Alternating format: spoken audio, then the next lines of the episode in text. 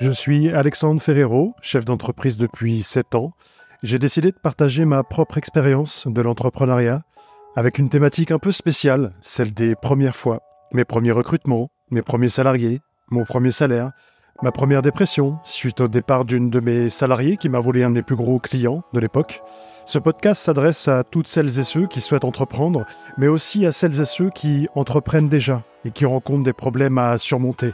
Mon principal objectif, c'est de transmettre mes connaissances dans ce domaine, qu'est l'entrepreneuriat.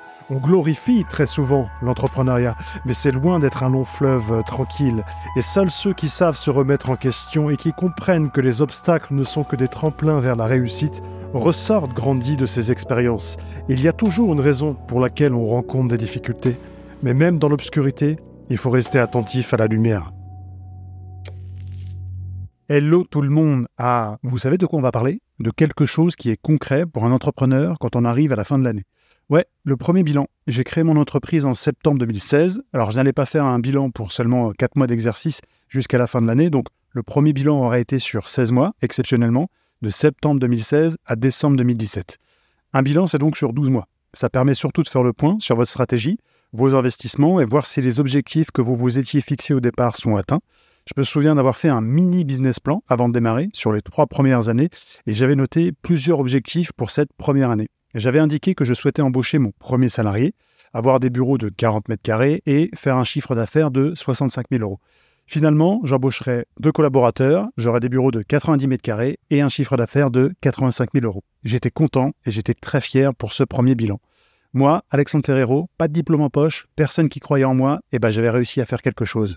Bon, j'avoue que j'aurais préféré faire 100 000 euros la première année, mais honnêtement, dans le télémarketing, c'est-à-dire la prospection téléphonique, c'était déjà un super début. Pour info, la deuxième année, j'aurai 4 salariés pour 192 000 euros de chiffre d'affaires et la troisième année, 9 collaborateurs pour 380 000 euros de chiffre d'affaires. Alors, je ne suis pas un vendeur de trompettes. Vous pouvez donc rapidement trouver et vérifier ces informations sur Internet, notamment avec société.com.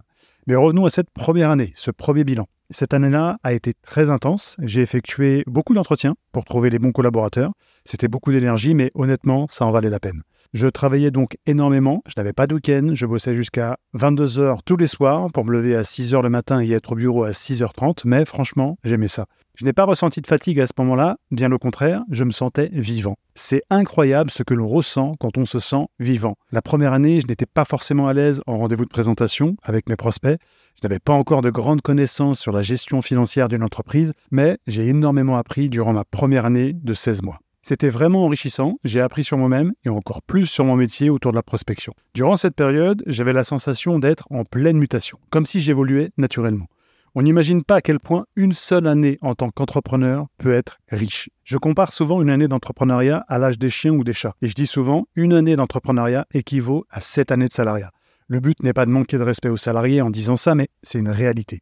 Vous êtes tellement confronté à l'ascenseur émotionnel quand vous avez votre entreprise et que vous travaillez à votre compte, et surtout, vous gérez tellement de problèmes au quotidien que vous apprenez à désamorcer énormément de choses.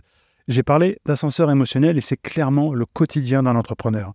Laissez-moi vous donner une idée de ce à quoi ressemble la semaine d'un entrepreneur. Le lundi, vous recevez un mail à 8h50. Une bonne nouvelle puisque c'est un prospect qui vous dit qu'il souhaiterait un second rendez-vous pour envisager une collaboration. À 10h30, le candidat qui devait venir à 10h n'est toujours pas là il ne vous préviendra jamais qu'il annulera votre rendez-vous. À 11h, vous recevez un CV plutôt intéressant, vous l'appelez et vous planifiez un rendez-vous pour la semaine suivante.